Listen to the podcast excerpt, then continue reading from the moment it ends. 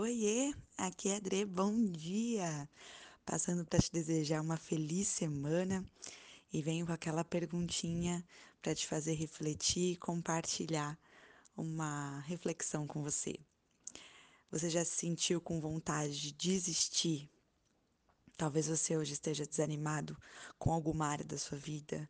Pode ser nas finanças, pode estar enfrentando algum problema com a sua saúde, pode estar enfrentando um, casa, um casamento difícil, problema com seus filhos.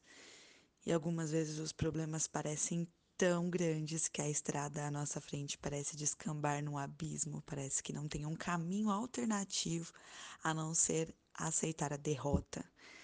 Mas eu quero te lembrar que todos nós enfrentamos tempos como esses. Eu já desejei desistir muitas vezes e voltar atrás, mas quando eu percebi que não tinha nada de interessante para trás, eu me determinei em ir em frente e isso é normal. Mas se tem uma coisa que me encoraja, é quando eu leio a Bíblia, é quando eu lembro que Deus me fez para avançar e conquistar coisas novas.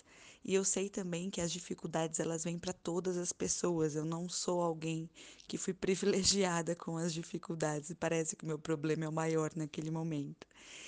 Então, quando eu me volto para as escrituras sagradas, eu sempre renovo minhas, as minhas forças, porque eu sei que as minhas forças são limitadas e eu preciso buscar uma força excedente, uma força que vem de Deus, não é uma força é, terrena, porque muitas vezes a gente vai se cansar, sim, e é natural, porque nós somos humanos, é, nós temos nossas limitações, nossas emoções, e hoje eu li em Gálatas 6, 9, que está no Novo Testamento, é, se você tiver um tempo, leia o, o, o capítulo inteiro. É muito bom a gente meditar naquilo que a gente precisa de forma tranquila, de, de forma que a gente reflita especialmente naquilo que precisamos ouvir.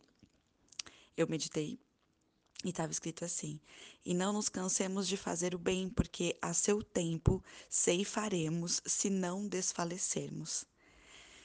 Embora a gente saiba que a gente precisa plantar para colher, muitas vezes a gente quer plantar e colher no mesmo dia.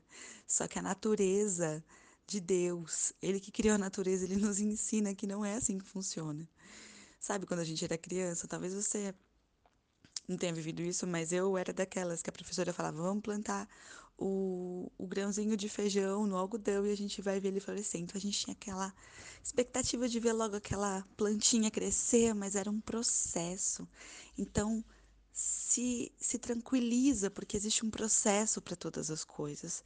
Não adianta a gente querer que a gente faça um bem hoje, agora, e que o bem retorne para a gente. Agora existe um processo, existe o, o, o, tempo, né? Tudo passa pela fase do tempo. Poxa, se Deus, que é o Todo-Poderoso, Criador de todas as coisas, Ele criou o planeta, Ele criou o universo, em seis dias, quem somos nós, né?